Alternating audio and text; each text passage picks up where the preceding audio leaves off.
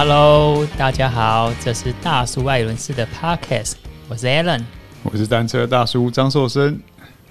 大叔，我们上一集在跟 Justin 聊到关于一些比较硬的训练方法以及概论啊，还有他在加拿大独自训练的一些课表啊，其实都让我们学习到蛮多不一样的观点。嗯，那我们最近聊的东西其实都太硬了啦，从 从小廖教练开始，都一直在聊一些包括训练方法之类的，场地赛、公路赛、铁人赛，全部都是。这个哈扣的训练，那包含 Justin 分享这个 Kona 的整个实战的一个过程。嗯，没错，没错。那我们上次就讲到说，因为这一次 Justin 很难得回到台湾，而是而且是他最近三年。才刚好，因为其实前三年是疫情年嘛，嗯、要回到台湾算是非常的得来不易，所以刚好听众许愿，马上就达成。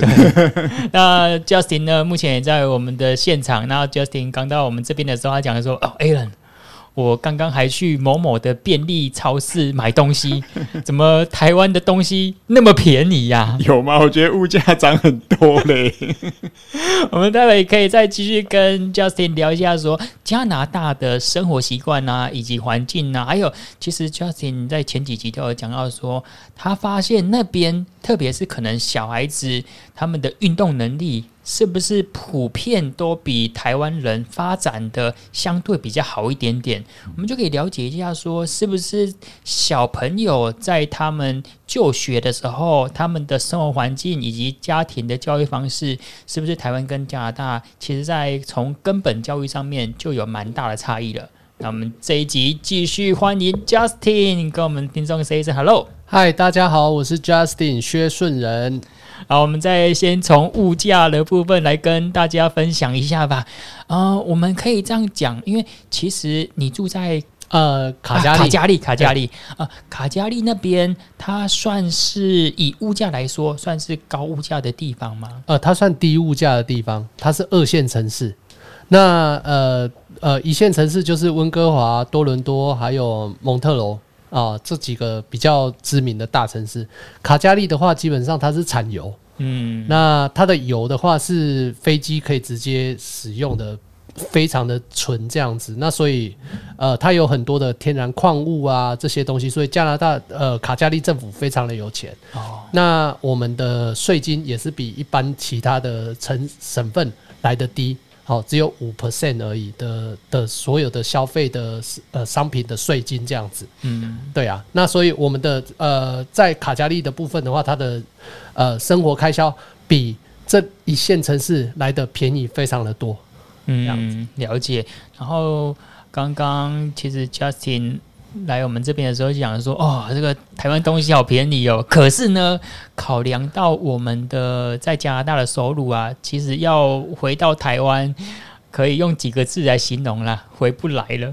对对，因为因为在在加拿大的呃基本薪资来讲，我们以这个最基础的东西来比较，基本薪资的话，呃，一个小时的呃在麦当劳收银的，好了，他们一个小时的。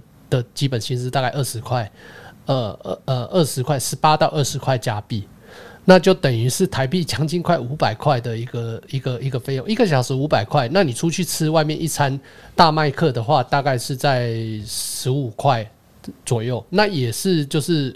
一个小时五百块的时薪，跟一餐大概是五百块。素食餐厅的话，大概是五百块一餐这样子。那你去吃餐厅，当然就是可能要花到一千块，或是一千一千二一个人啊。而且是一般的餐厅哦，还没有讲到说这种高级米其林什么的。对啊，所以回到台湾，你就觉得说哇，什么东西看到你想要就就点到点石成金，你想要就可以买这样子。所以刚刚去超市看到了。各种不同的饮料，然后就赶快拿拿拿拿拿，然后最后呃就是结账的时候才大概加币五块钱，嗯，我就非常开心啊！加币五块钱，在卡加利的咖啡一杯就五块了，嗯，对啊，所以你就觉得哦，好棒哦，在这里又可以就可以就是选择这么多，然后消费也比较低。那对啊，啊，所以就是觉得很很高兴，但是不过回不去了，因为相对的，你收入在加拿大的收入也会比较高一点，这样子。嗯，对啊，了解了解。那我们我们大叔艾文斯呢，还是主要是以运动训练为主的一个频道。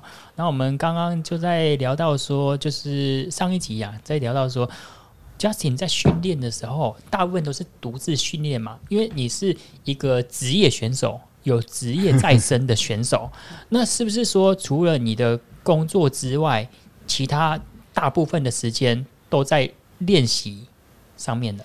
呃，对，呃，我如果说以时间来分析分分配好了，每个人一一个一天都是二十四小时，扣掉八小时睡眠。好，我们讲正常人啊，有些人睡比较少。我们八小时睡眠之外，剩下十六个小时。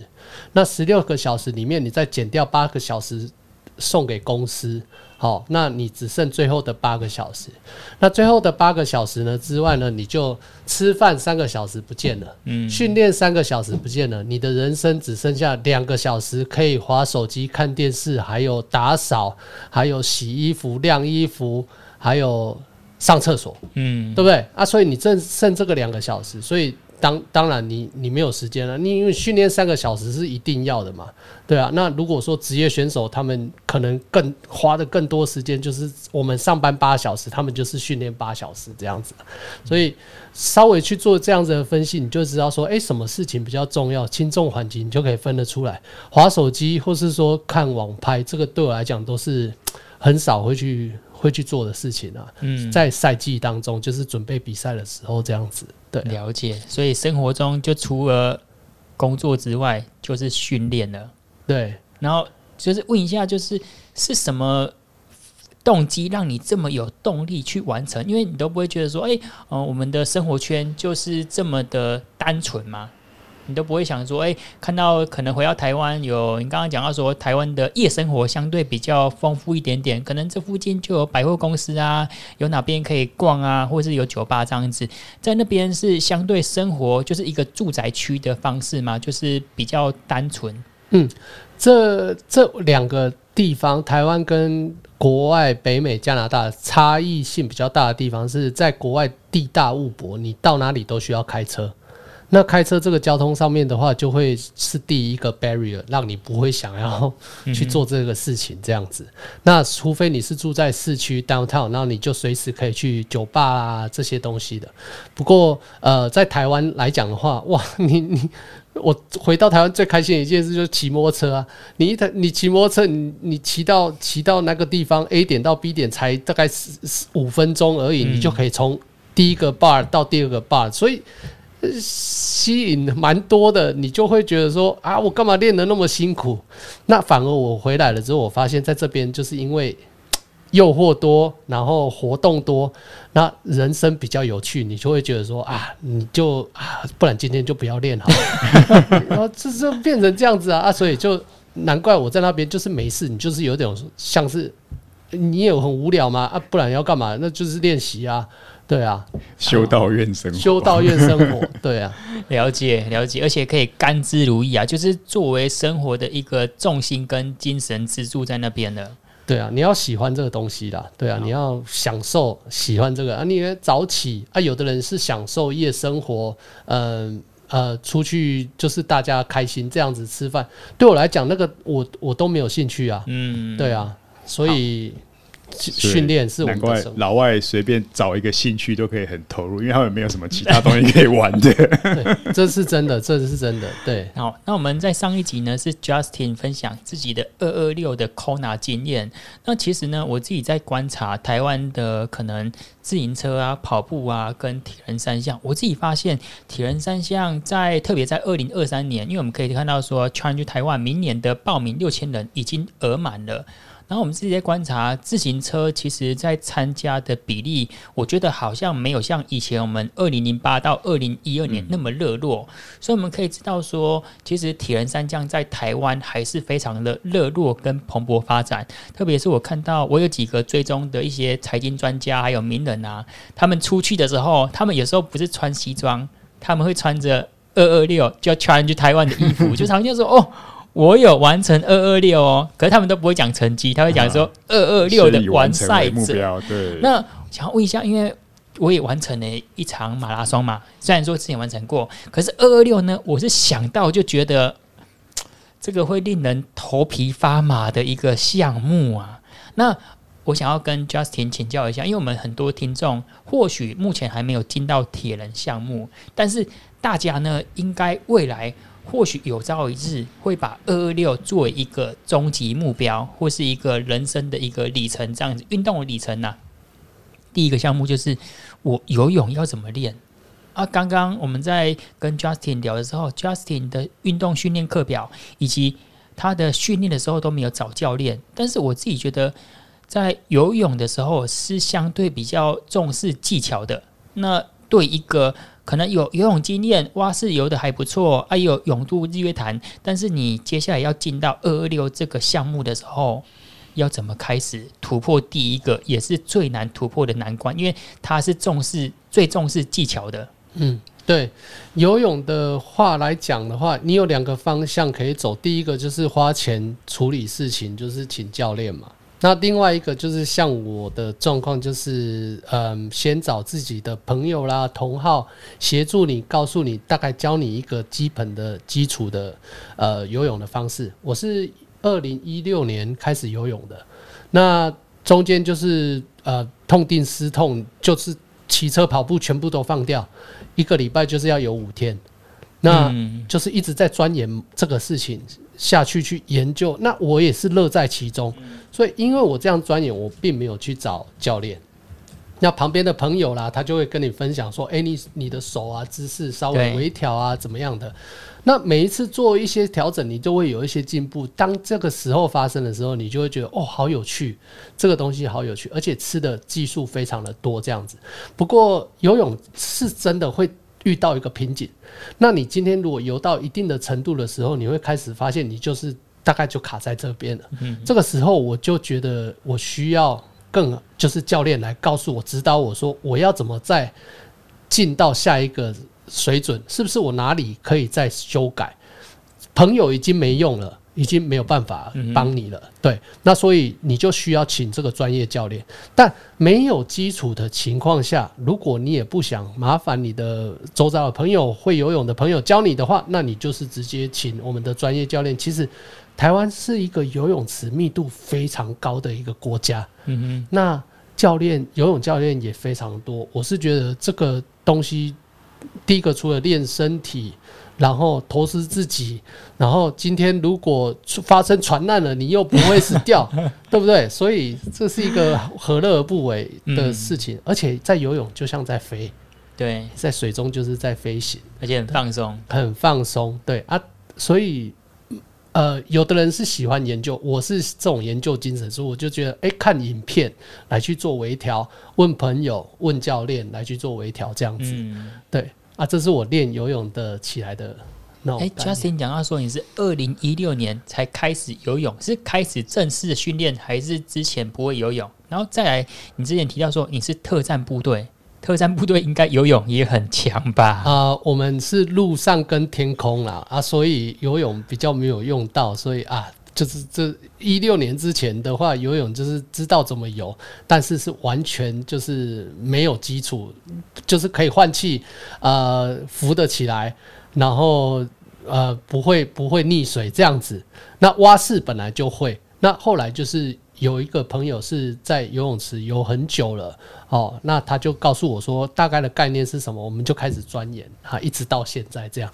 那特战部队没有，我们是空空降。特战部队，所以基本上、oh. 对伞兵嘛，没有用到海啦，对啊，没有用到水这样的，所以跳伞，然后在路上活动而已这样。所以从二零一六开始，那个时候你就是独自的摸索训练跟游泳技巧吗？对，没错，一六年开始的时候，就是在台湾比赛，呃，开始接触铁人三项比赛，然后跟呃跟跟。跟跟朋友这样子互相切磋，询询问怎么做这样子，然后搬到了加拿大之后，二零一七年搬到加拿大之后，开始就是自己一个人的生活，自己一个人开始研究影片啊，然后不时的跑去找旁边教教小朋友的教练，就说：“哎，教练，你帮我看一下什么地方要改这样子。嗯哎呀啊，然后所以就慢慢的累积起来，这样。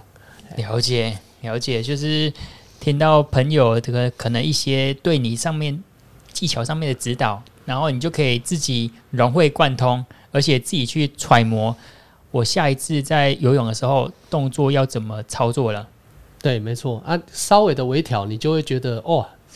进步就幅度很大，其实就是我说的，游泳的 CP 值其实是蛮高的，因为你你只要稍微微改一个东西，你可能就可以进个一两秒，一百公尺可以进个一两秒，那相对还是会会会到一个就是撞墙期，但这时候你就是专业教练就要出来，可能请你帮你调课表啦，或者是调姿势啊这样子。了解，那我想要问一下，如果说就以我的情况，我目前的水准来说。呃，如果 Justin 可以帮我克制一个课表，当然我们是讲一个方向而已。你觉得我要练多久才有可能有资格、有大概的一个基础，可以去完成一场二二六呢？在我游泳，我先讲跟各位听众分享一下，我游泳大概是一千公尺要游大概二十八到三十分钟，游二十八分钟呢，就是游完之后不能动了；游三十分钟呢，可以游两千、三千公尺这样子。啊，自行车呢，呃，我觉得我骑。就比如说，以比较轻松的那种可能挑战赛啊，骑一个一百公里、一百二十公里，均速三十三、三十五都 OK。嗯。可是骑完之后呢，我也差不多就没力了。对。然后跑一场马拉松呢，是最近跑，跑的时间大概就是三小时，快要接近四小时。跑完之后呢，也完全没力了。所以这个是我目前大概的体能水准。以 Justin 目前听完我的分享之后，你觉得以这样子的呃选手特质的话，有没有能力可以去完成二二六，或是说要怎样循序渐进爬上去？我相信应该有很多的朋友有问过你这样问题嘛，因为可能他从事单项游泳、从事自行车，可能都小有心得，而且也也不错，但是他就说，哎。二二六这个对我来说，要三项要六神合体组合在一起之后，我就完全没有自信心了。嗯，在整个 overall 来讲，你的游泳要先第一个就是能够完成这个三点八，因为你没有完成，你就直接关门嘛。那脚踏车轮子在滚的，你脚只要有力，你就可以，你只要能平衡，那你就有办法完成这个脚踏车赛段。跑步你可以用走的，也可以啊，跑走跑走也都 OK 啊。那所以我觉得最大的门槛会是游泳。那游泳要怎么做到呢？就是回到刚刚讲的，你要有教练，然后要有基本上的、基本上的这些自由式，能够完成自由式三点八这样子。好，那如果说以以以 overall 的时间来讲的话，我想要分享的就是在 Kona 你看到最老的、年纪最大完成二二六的，他也是在十七个小时内完成。嗯，那十七个小时内完成的概念，就是说你慢慢的玩，慢慢的享受。其实每个人都有办法完赛，大家都说啊，不可能，我我我马拉松不可能跑得完。可是你把时间拉长，你只要享受、开心，完成这个比赛也是 OK 啊。你只要在那，为什么 Challenge 他们的 Challenge Taiwan 它的概念就是一直跟大家讲哦，Family Friendly，嗯哼，你来比，希望你能够完赛，开心为原则。好，那你如果想比较想要有一些竞争的感觉，你就可以参加 Ironman 啊这样子。那以课表来分析的话，就是说，呃，就是安排的话，就是如果像 Alan 这个情况的话，我大概我会先一样，先抓你所有的总时间，然后把你的百分比游泳的百分比拉到最高。嗯，那同时你的游泳如果要能够速成、快速的能够达到一定的水准的话，一定就是直接找教练。好，找游泳教练来带你协助你完成这个。然后脚踏车的话，就是按照时间比例下去训练。好，其他呃一次强强度，那其他都是一般。那跑步也是啊，跑步也是训练量的累积啊。所以跑步你应该知道怎么做。所以以以你的状况，我觉得完成绝对不难啊。嗯，十七个小时让你好好的玩。哎呀，我十七个小时，我也不知道怎么。做到这么长，反而他们能够在十七个小时内完成的人，毅力毅力更是坚强啊，嗯，对不对？所以啊，所以大概是这样的概念啊。了解，而且，所以就是说看，看呃，对自己运动目标的设定，只要以完赛来说呢，最困难的、最有门槛的其实是游泳。对，游泳只要能够完成呢，后续的就是用呃，我们说用怎怎么讲，就是半推半就的方式啊，打带跑的方式。反正 Alan，你现在那个马拉松都三字头了嘛？那给你抓四小时半，你还有十几个小时可以玩另外两项啊？就是啊，对不对？那所以刚好就借这个机会，不如就 Q 两位主持人来报一下。呃，二零二五年的某一场比赛吧，然后看有没有机会把他们二六完成，啊，我们就来期待是不是这个事情可以发生呢？嗯，大叔接下来是要报那个 Master 的场地赛，哦，对，对，我我的方向比较不一样，因为我我比较不是这么喜欢玩水，对啊，所以虽然会游泳，可是我觉得要练游泳，我觉得对我来讲，我觉得好像就是一个，就像 Justin 讲，是一个对一般人也是一个蛮大的门槛。嗯，那我比较喜欢的就是骑车啊，就是跑步也还可以，但是接下来想的方向是场地赛，就极短的，大概只有五公里的比赛，哦，自行车五公里，所以但是要练这个，我觉得到呃五十五岁，然后要拼这个，我觉得也是有它的难度啦，所以我讲二二六可能就留给 Alan，你这。呃，明年你就多完成几场马拉松，然后慢慢的脚踏车也长距离，然后再加上游泳，你就差不多了。对，时间把它拉长，应该这个这个就是慢慢一直累积嘛，累积到一定的时间点，你就有办法完成这个东西啦。对啊，嗯、了解。啊、那 Justin，我有一个问题，就是因为我常常都觉得说，呃，不知道是工作压力。因为每个人都有工作压力嘛，只要说你有工作的话，一定都有压力。啊，有家庭也有来自家庭跟生活上的压力。我常常觉得说，我每一次在完成训练之后，我会担心说，会不会呃，我练太多了，我会不会发生过度训练的情况？可是跟你比较起来，因为当然我们的体质、我们的基础、我们的运动能力是不一样的。然后也问到说，哎，你每天当跑可能十五到二十公里啊？关节啊、韧带啊、脚啊都不会有什么痛的感觉发生。嗯、那如果我可能刚开始练没多久，就是特别那时候 Justin 给我一个月的特训课表啊，其实我都不好意思跟他讲说：“哎、欸，教练，我 跑第三天我脚就开始痛了。”人家是降龙十八掌已经练到第几重了，我们才从第一层开始练。对，就是你你要怎么去抓，你都没有发生过。过度训练嘛，因为这个话题我们在前面几集就有聊到，你就想说一天跑二十公里，这个对一般人来说绝对不会发生过度训练的，是不是？因为你的体质的关系，因为你是特战队的，因为你的 level、你的水准、你的人设已经跟大部分的普罗大众不太一样了呢。对，这个呃，所谓每次出去二十公里，相对的，你一定要有一定的基础能力。还有有氧的那个打底，那呃，假设我们先不要以三项来想，先单以马拉松来说，你每次出去要能够每趟都跑二十公里的训练，呃，你之前你要先能够完成三公里啊，三公里完了之后你要能够五公里啊，五公里、十公里，慢慢的增加。那跑过了马拉松了之后，你就知道马拉松的世界是怎么样。那接下来你。你跑过四十二公里，你每次出去跑二十公里的时候，你就有办法可以把这个吃下来。那还有，我刚刚还有分享，呃，上一集有分享到一个点，就是说，呃，训练开心。然后第二个就是你可以少量多餐啊，这就是说，比如说你今天要吃一个二十公里的课表，那你从来没有做过。我不会期望说你一次出去就是二十，然后回来然后就死了，然后一天捕鱼三天晒网这样子，这是最不好的概念。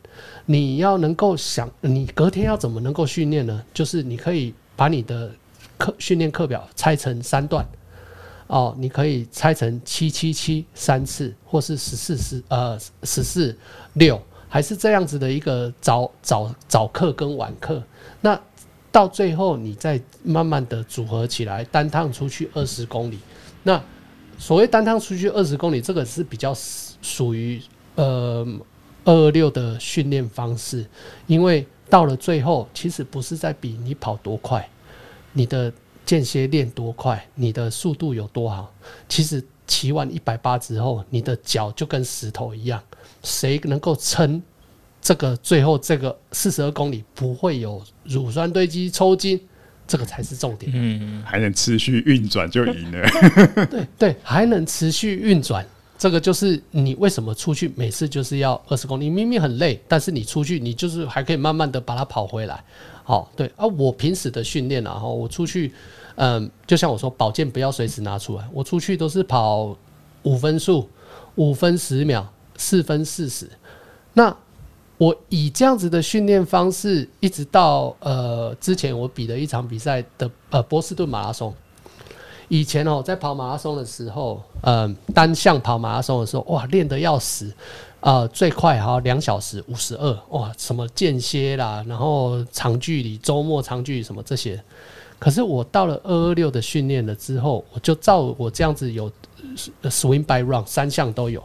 结果波士顿我也没有特别去调整，然后宝剑拿出来又一样跑出一个当时跑不出来的一个两小时五十一，又破自己的 PB。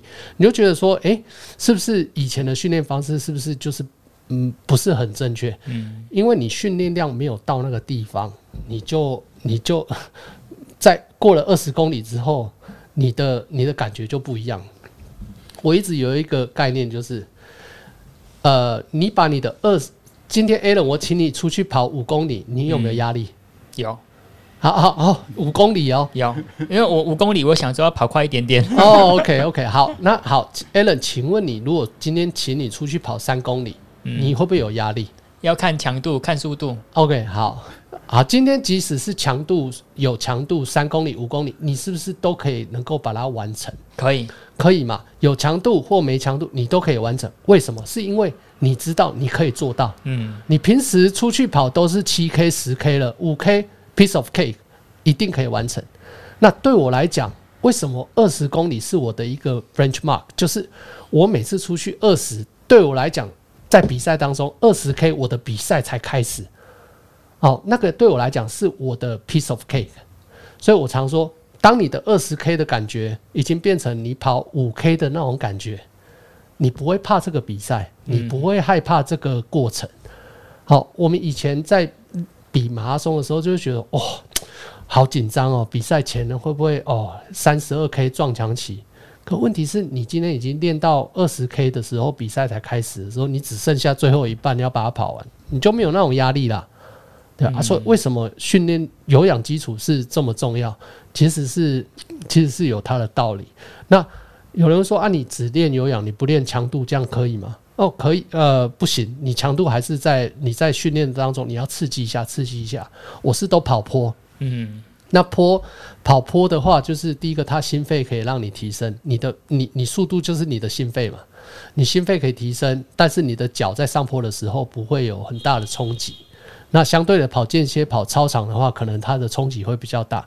那我现在在讲的这个点，就是比较属于是业余选手，好，有年纪的选手，你你 今天年轻人，他们当然是年轻选手，他们就是操场就是跑间歇嘛。啊，他们恢复很快，OK，开心，对，没问题。可是我们四五十、三四十岁，你叫我们去跑间歇、跑强度，嗯呀，我觉得耐力还是最大的重点。把它做起来了之后，剩下来的百分之二十的训练，你就去做一下，呃，刺激心脏的动作，这样子。嗯，了解了解。那我们在上一集呢，Justin 有大概分享一下，就是他的饮食方法，基本上就是三个字。吃得饱，那我们想问一下，说，因为毕竟在加拿大那边，它的饮食菜单跟饮食的可能包括相关的，不管是呃，可能吃饭的比例也相对比较小嘛。那我们可以分享一下，说你在加拿大那边，不管是自己煮啊，还是在外面，一般会选择怎样子的食物为主呢？哦，我我也是白饭，主要的 carbohydrate 都是白饭跟面。那我。我刚刚有呃上一集有分分享到，就是时间，我们除了三个小时吃饭之外，剩两个小时可以做杂事，嗯、这两个小时有包含煮饭。那你要怎么快呢？你就是呢，呃，大同电锅就是外出人的好朋友。嗯哼。那所有的你的，你把饭煮好之后丢到碗里面，所有的菜铺上去，肉丢上去，一颗蛋，然后清洗干净整颗蛋丢下去含壳哦，然后直接下去蒸，赶快去洗澡，洗完出来之后吃完饭，然后剩一个小时，起码可以看个电视。好，这就是我在加拿大在吃饭的时候的一个习惯，好，就是时间。我没有时间在那边炒菜煮美食，我也没有时间在那边清洗整个厨房或是弄干净什么的，哦、所以呀，就是时间啊，吃得饱，吃得开心，吃得快，这样子我就达到我的目的了。哎，那我想问一下，因为刚刚这种电锅清蒸食物的方式是非常的有效率，但是是不是在调味部分需要再 优化一点点？然后是不是因为你每天流汗流那么多？那你怎么去补充盐分的？因为你有没有特别加酱油啊，特别加调味料啊？还有就是你有去摄取油脂吗？哦，OK，好，你刚刚说就是那个大同电锅下去蒸我的饭嘛，对不对？那上面我会就是可能两圈的麻油，然后再两圈的酱油，然后加一些糖，就是做鸡最简单的调味。哦，哎，那这样子就你去赶快趁这个时间，他大同电锅在工作的时候，你赶快去洗澡。十五分钟出来了之后就可以吃了。然后最近我又养了一只狗，我老婆要养了一只狗，然后结果我现在我的训练时间除了没有变之外，我的两个小时还要分给这只狗，我现在也是觉得很头痛了，对不对？我还要遛它，对不对？还要帮它整理，还要帮它那个。可是不过老婆要你也没办法，所以就每天出去慢跑。半个小时溜达，有训练啊，有重点就是就是有这么做。我我现在就是跑步完回来之后，我就把我的狗，我的狗叫 Kona 嘛，嗯，我把它取大岛的名字 Kona，我把 Kona 抓出去跑步，跑个两 K，就是就是附近这样跑个两 K、三 K 做收操这样子。哎，我发现第一次、第二次他会他会很开心哦，走走走，来、嗯、来来来招楼这样子。结果发现第三次、第四次开始发现情况有点不对，他不连他都不要跟我去跑步，比狗还累。你要跟他说要开心一点。对啊，然后所以你开始对啊，森哥你讲的没错，我就开始就拿东西引诱他，哎、欸，走啊走啊，我们去去跑，然后东西就是临时就带在身上这样。嗯，结果他发现状况还是不对，就越跑哎、欸，怎么好像意兴阑珊？对，意兴阑珊。然后他觉得还是在家里吹冷气，然后休息比较舒服这样。对，哎。这种铁人是孤独的，对，连狗都觉得累。了解哇，这个实在是很特别呢。好，那饮食方式，你就是一天吃三餐吗？还是说在工作的时候，在可能宵夜的时候都会再做一些补充呢？因为我们知道你可能一天的消耗量这么大。对，会会会，我我一天是吃三餐，然后晚上的时候还会吃零食。哦，对，那。练练二二六，还有我们的这种训练量的话，其实刚刚讲回来，就是还是要吃得饱嘛。嗯，那也有一个附加价值，就是我觉得一整天最开心的时间，就是剩下的这两个小时，除了做完家事之外，你可以在坐坐在沙发上看一个 Netflix 这样子的一个影集还是什么的，但是你可以吃零食，这是我觉得最开心的事情。哦，我我们可以。就是吃很多东西，然后吃零食，这别人可能会有觉得罪恶感，我们不并不会有这种感觉啊，对啊，所以就是这个，就是训练这么多，那你就有这个 benefit 可以做，就是觉得还蛮嗯最最最珍惜的一段时间啊，嗯，对啊，了解，整个身体就像一个内燃机一样，不断的运作，要怎么去去这个取得这个平衡，我觉得这蛮不容易，就是听起来就是。贾斯汀的模式就是你要他很能掌握你是 training hard 还是 training smart 这个中间，我觉得是，我觉得这也是一般人容易只走一一边。你太太过讲方法，可能你一直找那个方法，你想要 training smart，可是可能很多基本功你又没练。可是你一直过头的，怕练不够，练过头的，我觉得也很多人是这样。可是这两者之间要取得平衡，我觉得这就是训练的艺术了。嗯，我们可以讲说，其实。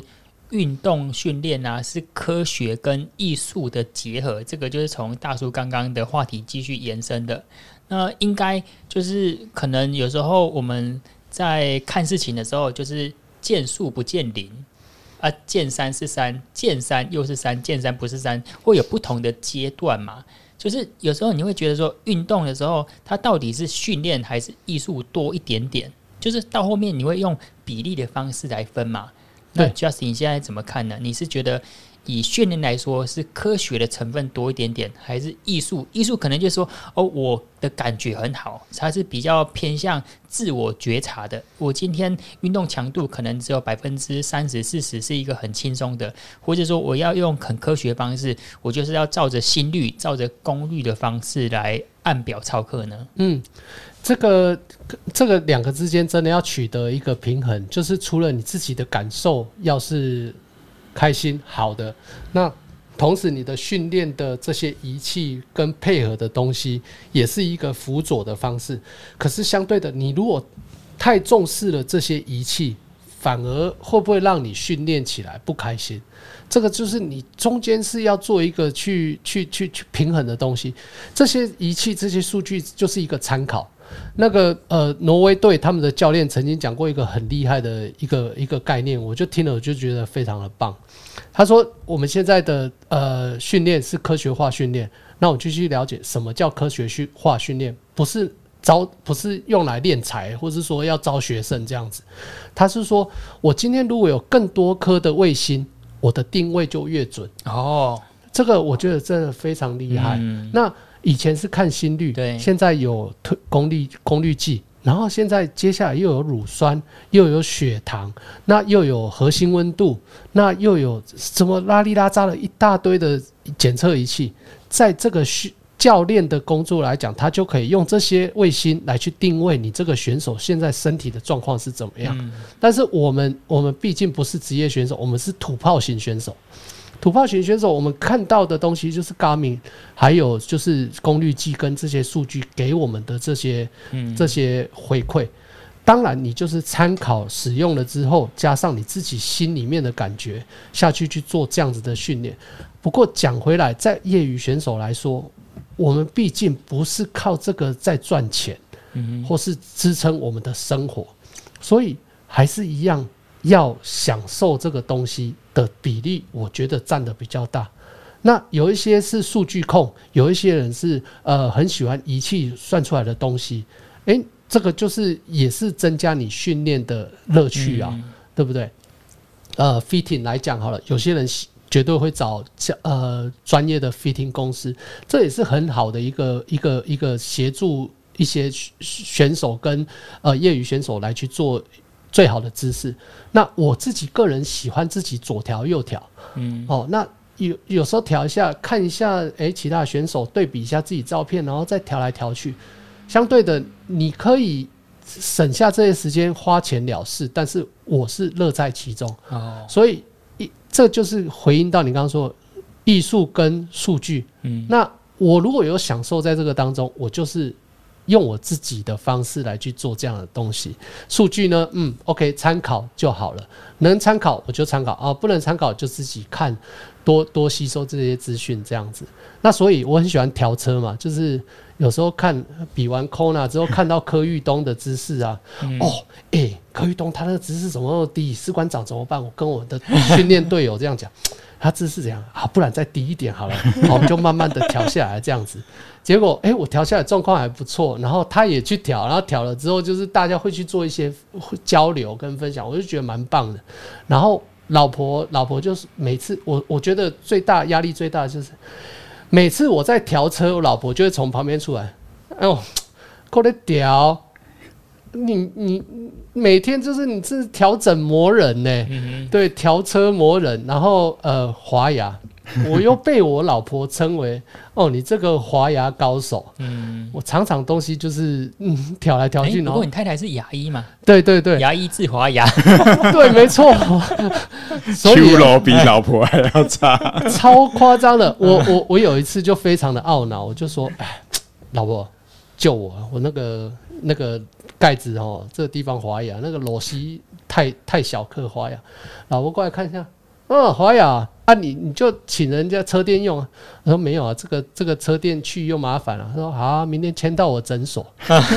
我想说哇，签到诊所是怎么样？然后就签去，他就把华雅的螺丝哦，就旁边洗两个沟，用那个牙牙齿，就是刮牙齿的那个东西洗了两个沟，所以你的一字起子就可以插下去，一转就开了。我就哇，好高兴，超级高兴的，这种就失而复得的开心是最开心。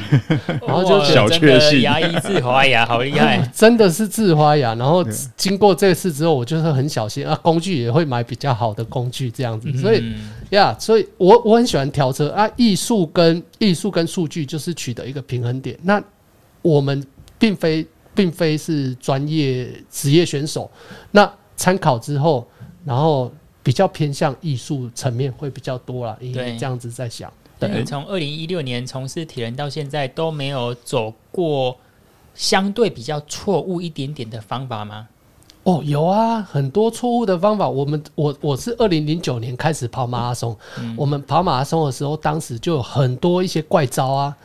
哦，什么比赛前一天要那个什么呃，hydrate yourself，喝很多水。我想说，哦，呃，人家讲说要喝很多水，OK，好，买两瓶矿泉水，然后就开始喝，就晚上起来尿尿尿了十五次，隔天比赛整个毁掉。哦，还有说什么哦，比赛前要吃啊，呃，吃蜂蜜，要吃什么，吃那个，吃那个肝糖超补什么那些的，我都觉得这个东西真的就是要到那个。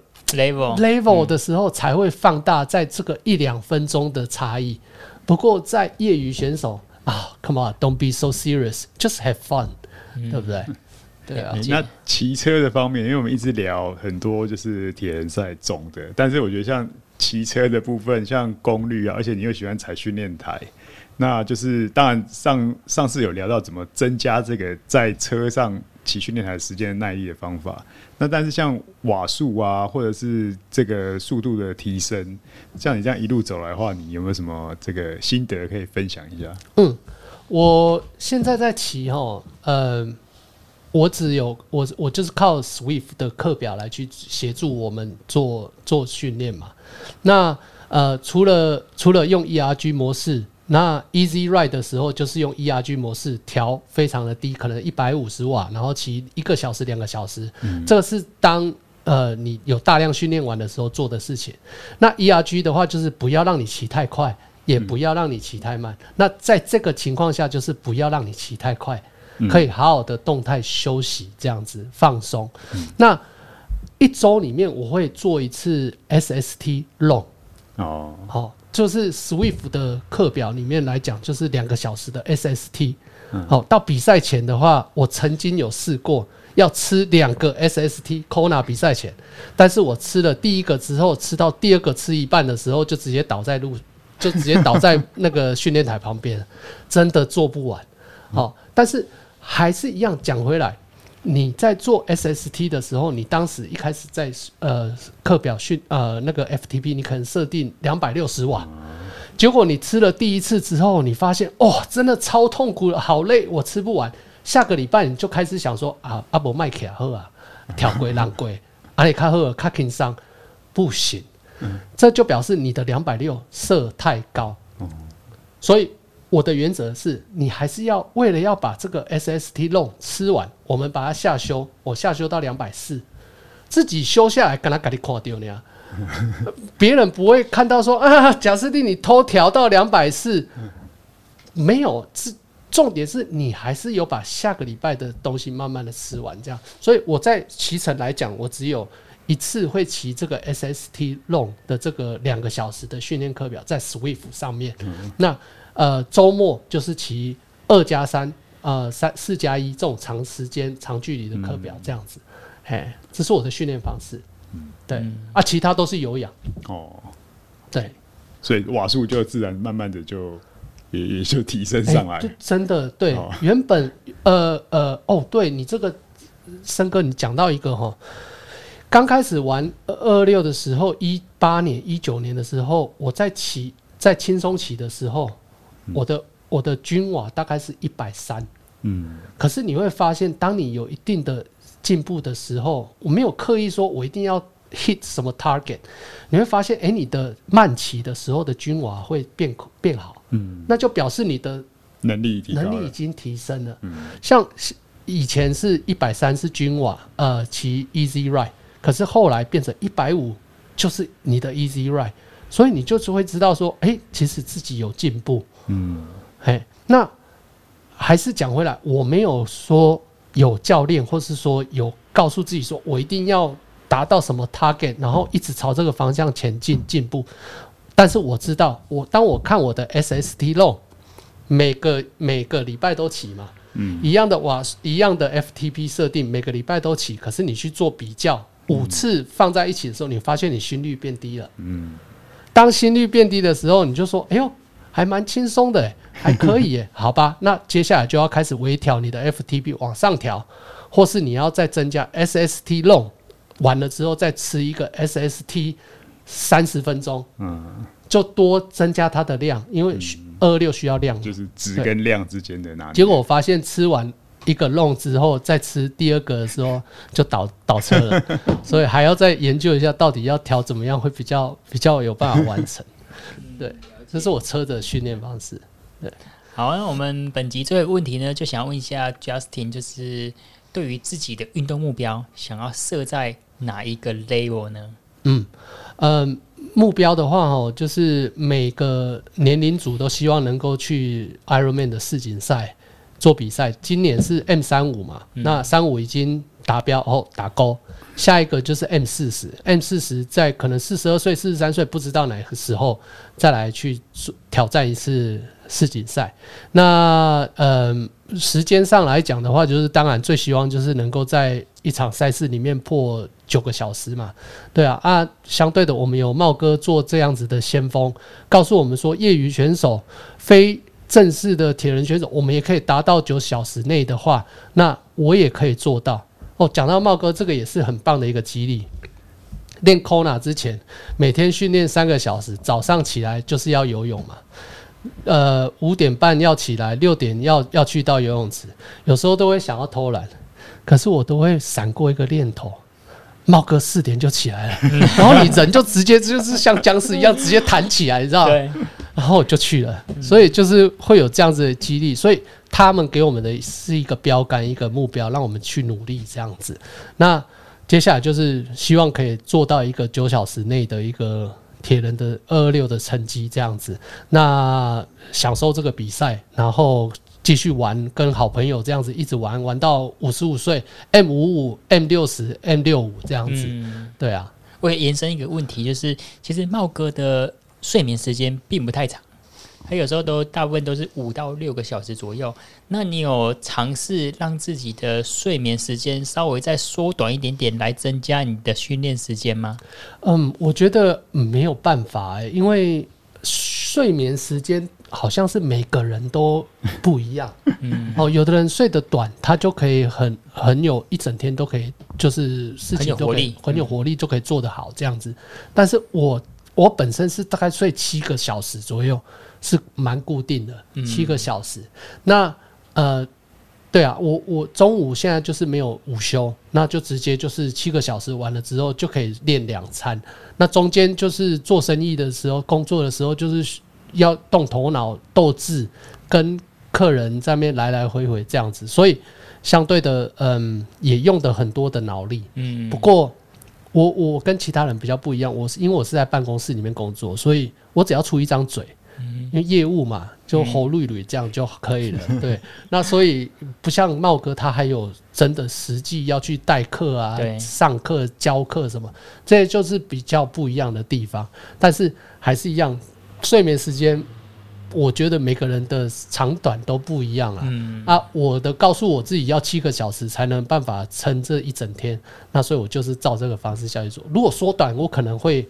会比较容易受伤，或者是说缩短的话，可能会比较没有精神完成课表，还是一样要开心啊。嗯，对，我觉得 Justin 很难得回到台湾，那因为茂哥呢离我们台中这边也不算远，开车一个小时多就到了。那茂哥呢，他的名片上面写的是专业的经络推拿跟按摩。